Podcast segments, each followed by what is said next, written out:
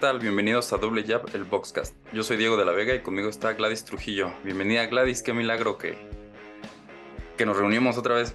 Ya sé tantas cosas que han pasado, pero qué bueno que ya estamos de vuelta. Pues yo sí estoy muy contento de, de regresar ya a este, a este formato de Doble Jab, que me gustó mucho. Pues está muy entretenida la plática contigo, entonces qué bueno que, que ya regresamos. Sí, la verdad es que se nos pasó unas cuantas peleas, no pudimos por fallas técnicas y demás, pero eh, pues ya estamos de vuelta. Y pues para platicar sobre lo que tuvimos en, entre semana, ¿no? Algo atípico, boxeo en noche de jueves, esto debido a, la Fórmula 1 que, que, se está, creo que es este fin de semana, me parece, o ya fue, no sé cuándo fue, pero eh, pues fue en Las Vegas. Y Vaquero Navarrete compartió mm, cartelera junto con Shakur Stevenson y Vaquero que pues enfrentó al, brasileño, un brasileño que ya lo conocemos, estilista, muy técnico, Robson eh, con Seinsao, y pues ambos peleadores se llevaron la, noche porque fue una pelea muy entretenida, muy buena, que fue, eh, terminó en empate, pero que eh, ambos boxeadores pues con sus fiel a, sus estilos, ya conocemos a Vaquero que se tarda un poquito, y, pero cuando calienta ya no lo detiene nadie, ¿no? Y con Seinsao que pues estilista, que es esgrimista, con una condición bastante buena, ¿no? Lo, mandaron a la lona en dos ocasiones, pero el brasileño seguía, no, no quitaba el, pie del acelerador y pues al final tuvimos un, empate. Sí, bueno, para empezar yo no estoy de acuerdo con el empate. Creo que sí debió ganar el vaquero. Eh, mostró más contundencia. Digo, sí lanzó muchísimos golpes y de tantos que hasta se daba el lujo de, de fallar pero creo que dentro de lo que él sabe hacer, lo hizo lo suficiente como para, como para vencer. Creo que también hubo una parte en la que con Seizao em, sí se le estaba como que encimando demasiado, en las que el vaquero le cedió mucho la iniciativa y entonces con Seizao sí estaba aprovechando esos espacios, pero fueron, fueron mínimos. Eh, de repente se veían combinaciones larguísimas, pero todos quedaban en los brazos de, Navarrete o estaba pegando como con esta parte interna de la mano. Digo, según yo tengo entendido, eh, la definición de un golpe que cuente para, para los puntos tiene que ser contundente, que provoque daño y que sea en las partes, la cara, el cuerpo, o sea, y que sea claro, ¿no? Entonces yo no vi eso en el, en el, en el golpeo de conciencia cuando soltaba las manos, porque hay ocasiones en las que Vaquero le estaba tirando de todos lados y él no estaba respondiendo, entonces por eso a mí me parece que, sí debió ganar el vaquero sin, dudas, eh, incluso sin que hubieran existido las caídas, que fue una pelea cerrada, sí, se puede decir que sí, porque hubo momentos en los que con Seisao sí tenía el control del combate, no se puede negar eso porque es bastante evidente, pero en general me parece que tuvo mejor control del combate y fue más y provocó más daño el vaquero, porque incluso en los últimos cuatro rounds vimos a Conceizado regresar a la esquina eh, de, tambaleándose sin saber para dónde era su esquina. Entonces, creo que, creo que por ahí, otra vez las tarjetas, ¿no? Pero digamos que de los males el menor. Un empate le deja el título a Navarrete. Entonces, por ese lado, o sea, creo que el desarrollo de la pelea fue bueno. Que Vaquero no perdiera su título fue menos malo pero sí las tarjetas me parece que fueron, que fueron incorrectas. Sí, y es que, bueno, ese es el problema cuando, cuando los boxeadores se tardan en agarrar el, ritmo, ¿no? O sea, cuando de repente eh, dejas pasar a lo mejor dos, tres rounds, pues eso para los jueces eh, depende del estilo de, cada juez, ¿no? Que, que, les guste. Y pues aquí el, dominio del brasileño, pues al principio sí, sí era evidente, o sea, el tipo estaba como muy, muy dinámico, tenía combinaciones efectivas y, sobre todo en contragolpe, cuando Vaquero lanzaba algo, eh, contragolpeaba muy bien con Sinsao, con, con el 1 y 2 tiene razón en eso de, que golpeaba con la mano, bueno, con la parte interna del guante y no justo con, con el con el puño, con los, con los nudillos, como debería ser. Se le vio varias veces y yo pensé que el, el, referee le iba a decir algo, pero lo dejaron pasar. Entonces, pues, a pesar de que sí eh, golpeaba, pues era con una parte en la que pues no debería contar los puntos, ¿no? Y yo coincido contigo, o sea, yo también, si no se hubieran visto los dos eh, knockdowns, o sea, las dos caídas, pues sí coincido en que, bueno, el empate estaba, estaba bien porque ambos se repartieron como los rounds, empezó mejor el brasileño y lo cerró mejor el mexicano, pero pues las caídas debería contar eh, significativamente. Sin embargo, em, haciendo la cuenta de, de los rounds, eh, pues no está tan descabellado matemáticamente hablando el, empate, ¿no? Ese es el problema que te decía al principio, cuando dejas de... Eh, cuando no, te activas luego, luego y te tardas un poquito y, cedes espacios, a, lo mejor por ahí vienen eh, estos problemas al final. No, no se habla de un robo porque no fue robo como tal, los dos hicieron una buena pelea, pero pues sí, yo también considero que las caídas debieron pesar mucho más y al final lo cerró mejor el mexicano. Eh, pero es lo que te digo, o sea, lamentablemente pues el vaquero tiene esto, ¿no? Que se tarda bastante. Es un tipo que pues ha, mostrado mejorías en cuanto a su estética, que lo hemos dicho no sé en cuántos ya, ya programas y, lo ha dicho todo el mundo, o sea, incluso el, vaquero lo reconoce, o sea, boxeo feo, tengo un, estilo bastante feo, pero me funciona. Y pues bueno, este empate le sirve para, para retener el título, pero eh, sin lugar a dudas se vio mucho mejor el mexicano, ¿no? Al final, eh, coincido contigo, también había rounds en los que con ya venía el descanso y tenía que irse a su, a su esquina y el tipo apenas, o sea, como que las piernas ya no le, le reaccionaban. Incluso yo, yo creí que al final de tanto castigo que, que, estaba recibiendo, pues a lo mejor se podía abrir una tercera y hasta ahí, hasta ahí llegaba, ¿no? Sí, creo que en cuanto el vaquero se da cuenta que le estaba saliendo mucho la iniciativa, porque hubo unos rounds en los que Steve con Seisao estaba pegando como con más iniciativa, que el vaquero empezó a, cerrarse más, a irse encima, a provocar que incluso con Seisao saliera por, por los lados en el ring, a circular, ni siquiera hacer cambios de ángulos para atacar y buscar espacio, simplemente salir del rango de ataque del vaquero, porque se le ve del sexto, séptimo hasta el último, siempre estuvo con Seisao o saliendo por los lados o intentando amarrar al vaquero cuando ya sentía las manos, por eso nunca se paró el intercambio, se paró el intercambio hasta el doceavo, ya porque era el cierre y porque sabía que tenía que hacer algo que le balanceara un poquito eh, el favor de los jueces hacia su lado, porque realmente se le estaba yendo la pelea y él mismo se ve en su expresión, incluso si, hubiera habido robo, eh, él mismo hubiera pensado de que, si hubiera estado como que de acuerdo con, con las tarjetas hubiera, hubiera puesto cara de decepción. Ni siquiera fue así, ni su esquina se quejó, porque su misma esquina le decían, es que ciérrate, es que no le des espacio, es que no le des distancia, porque principalmente eso era lo que, a los momentos en los que el vaquero tomaba el control de, del, del, combate, la distancia era lo que le funcionaba mejor.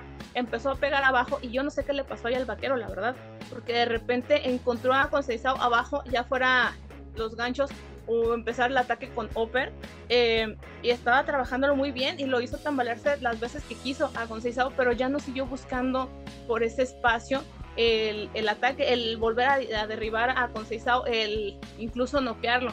Entonces creo que por ahí fueron varios detalles en los que considero que fue por los que Conceizao se acercó bastante a lo que estaba haciendo el vaquero. Sin embargo, creo que sí, te digo, pues para mí lo que hizo el vaquero no sea, no fue como muy de mi agrado porque hizo muchísimo más contra, contra Oscar Valdés. O sea, sabemos, el hecho es que sabemos que el vaquero puede hacer más y en esta ocasión no lo hizo.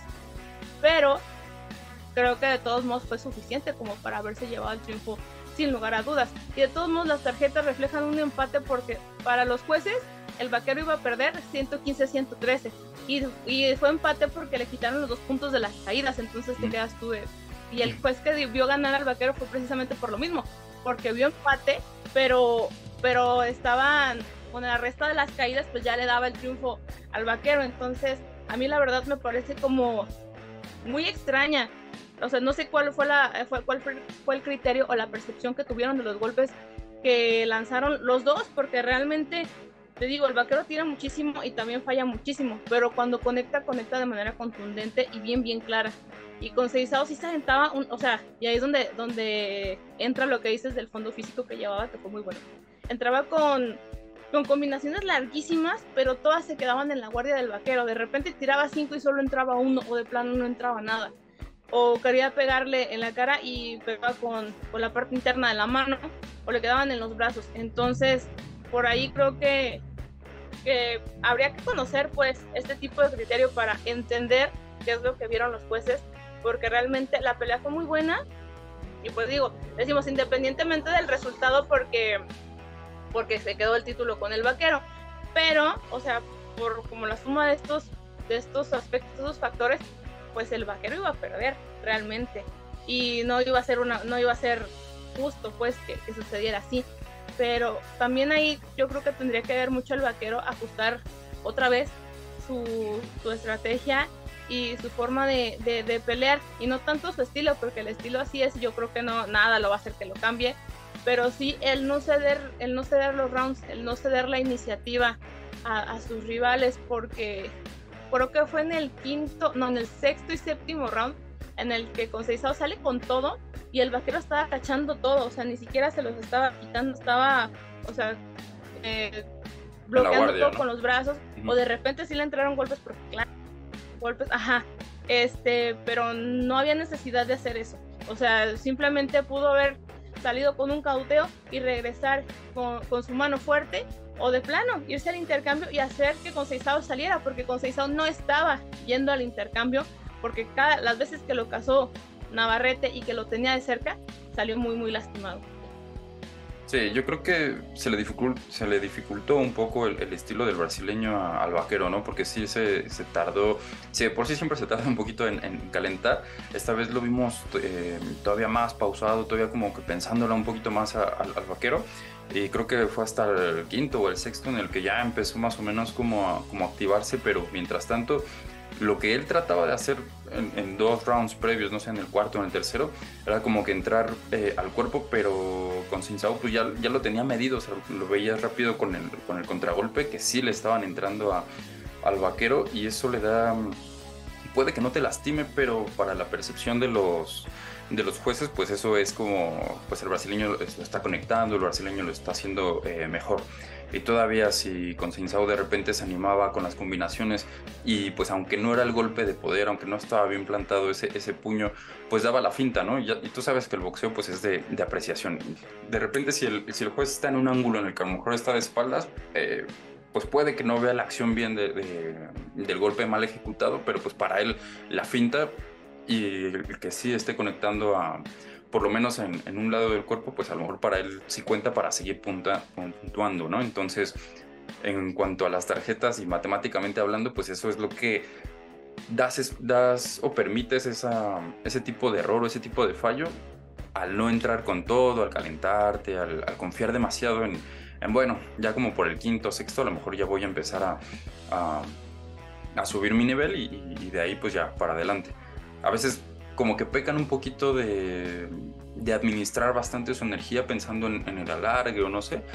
Pero pues esto da, da pie. Y me lo decía también mi coach hace unas semanas. O sea, hay boxeadores, hay jueces, perdón, que les encanta el ritmo. O sea, que mientras vean a un boxeador que esté tirando, tirando, aunque no esté conectando del todo, aunque no sea tan fuerte, pero que te vean así como en chinga siempre, eh, lanzando golpes, pues para ellos es como de, ah, mira, él, él lo está ganando, no está permitiendo que el otro eh, haga su boxeo, ah, listo, eh, va ganando, aunque no sea lo, lo, más efectivo, ¿no?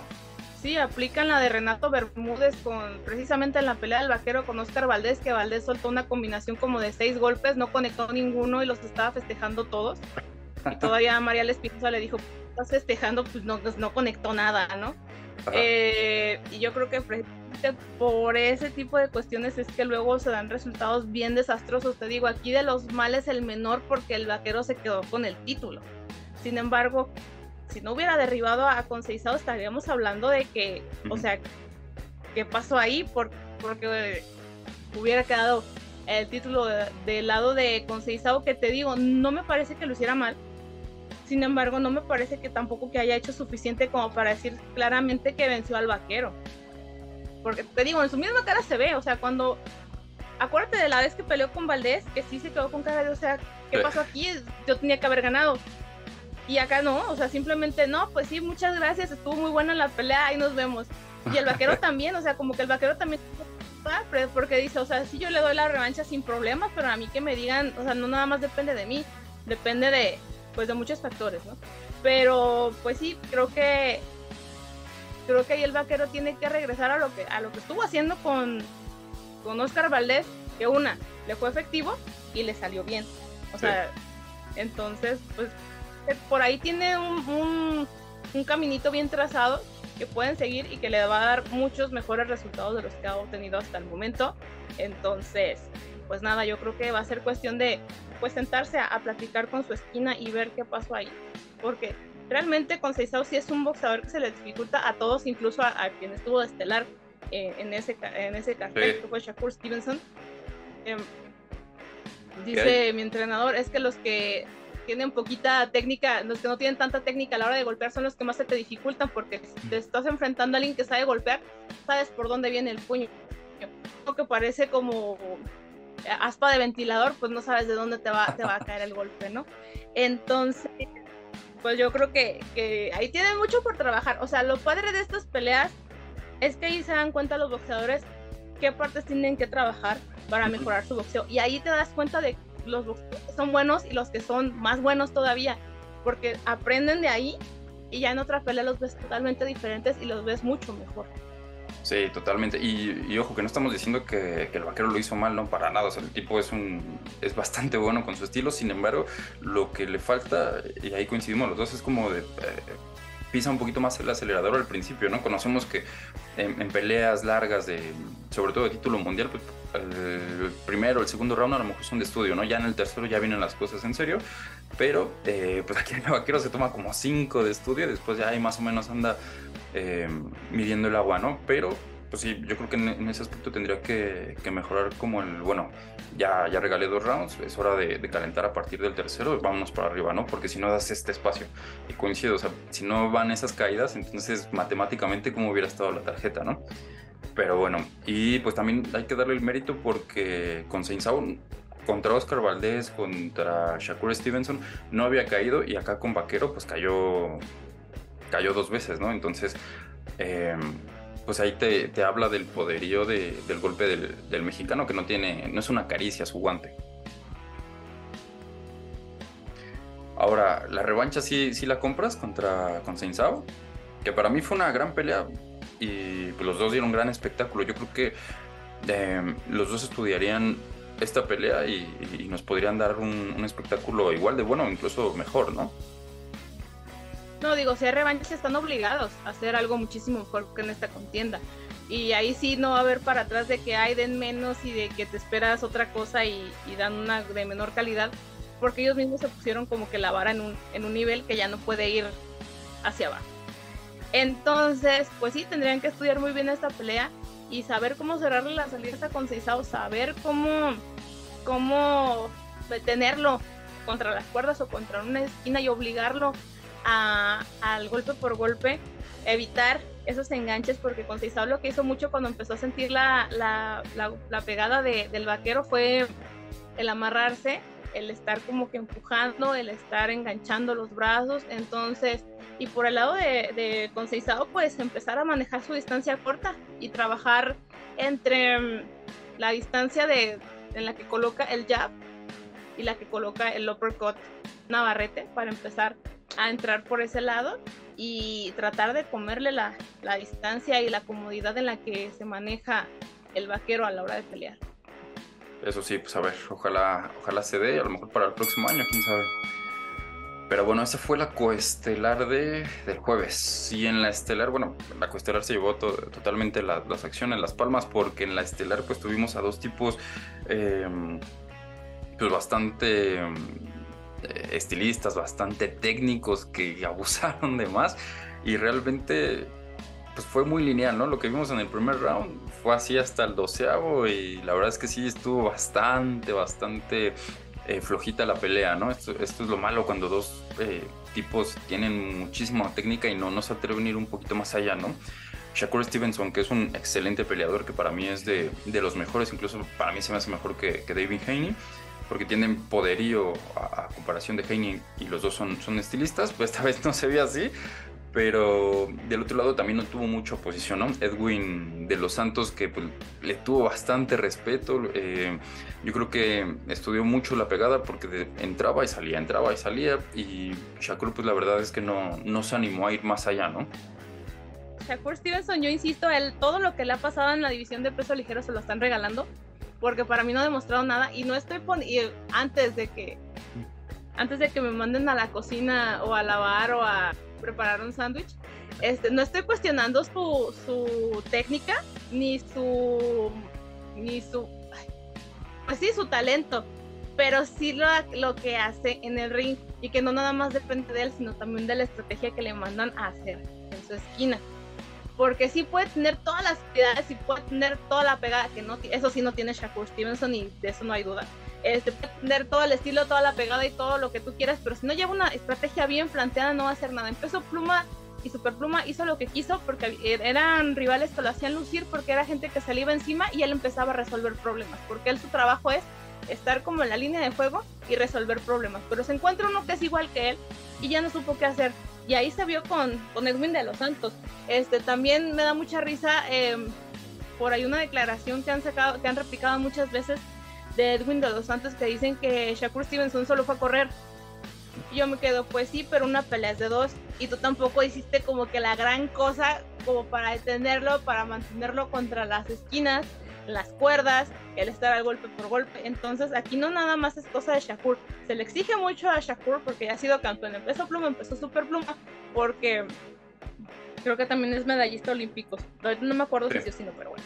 Este, tiene como que todas las credenciales para ser un fenómeno del boxeo, para ser como, mm, pues sí, ser bastante relevante en el boxeo. Sin embargo, a la hora de verlo ya dentro del ring te quedas tú de, o sea, ¿qué pasó aquí? Me hace falta algo, me falta emoción. Incluso para ser técnico, porque ahí estaban tres de los técnicos más grandes del mundo y de la historia del boxeo. Estaba Floyd Mayweather, estaba Terence Crawford y estaba Andrew Ward. Andrew Ward podrán decir lo que quieran porque el tipo tampoco era bastante explosivo pero siempre tenía como esa resolución de, problemas de estar haciendo una pelea muy a su estilo, muy, muy técnica, muy a la defensiva, pero de todos modos salir noqueando incluso al Crusher Kovalev, que, o sea, ese tipo en ese momento estaba en su prime y noqueaba al que le ponían, y Andrew Ward lo desarmó completamente, y desde ahí el Crusher Kovalev no volvió a ser el mismo. Bueno, pues yo creo que esto es lo que pudo haber hecho, o sea, o esto es a lo que podría dedicarse a hacer Shakur Stevenson, mantenerse en su estilo y no, o sea, sin que haya que darle explicaciones a nadie, el hacer lo que tiene que hacer, pero dando un buen espectáculo, dando una buena demostración de boxeo y aquí no lo hizo.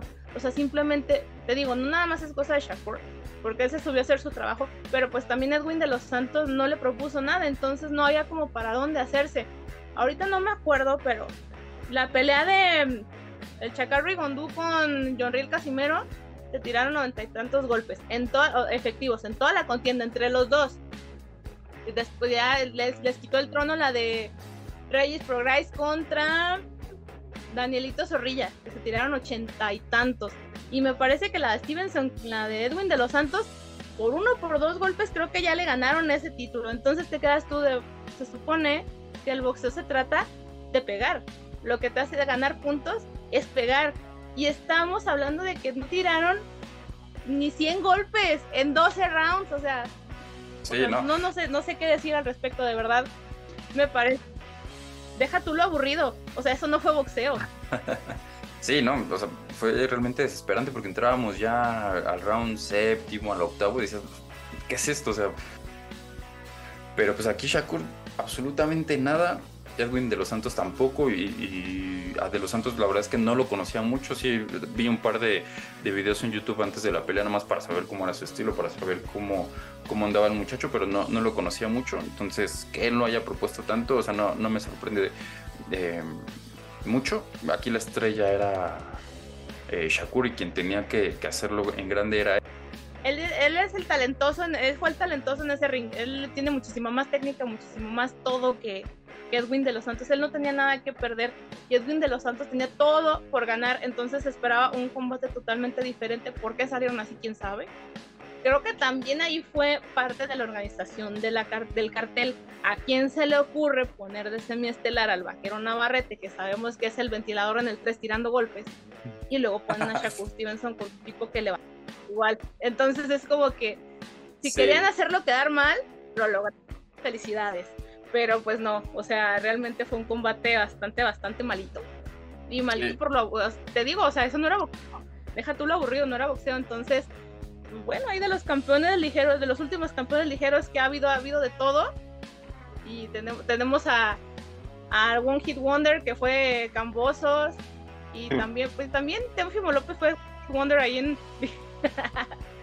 este, a Heini que otro de unificación y pues al aburridísimo de Shakur Stevenson. Y bueno, a ver qué pasa, porque realmente es una de muchísimo talento como para que estén dando peleas así de feas, la verdad.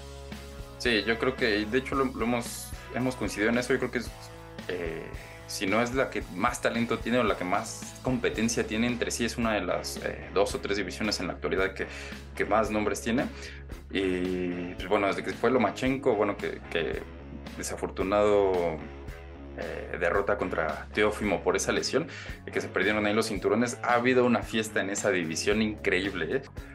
Pero bueno, Gladys, me dio mucho gusto volver eh, acá contigo. Ya se nos acaba el tiempo. Recuérdanos tus redes sociales, por favor. La Esquina Azul en YouTube y en Facebook y Esquina Azul Box en Twitter. Excelente, a mí me encuentran. X. Sí, ahora X. a mí me encuentran como eh, Diego el BM5 en Twitter y en Facebook, Instagram y TikTok nos encuentran como Doble Jab Boxing Blog pues nada, esto ha sido todo. Eh, ya nos estaremos viendo en, la próxima edición para hablar sobre el boxeo femenil, que pues, con lo de Amanda Serrano ya, ya no nos dio tiempo hoy y no pudimos hacer el programa después de la pelea, pero eh, pues fue histórico porque ya es la primera pelea a 12 rounds en, boxeo femenil y de rounds de 3 minutos, ¿no? Entonces estará interesante eso. Y también hablar sobre eh, pues esta división, ¿no? Que un tanto polémico, ¿no? De el CMB con BoxRec. Pero bueno, eso nos dará carnita para, para otro programa.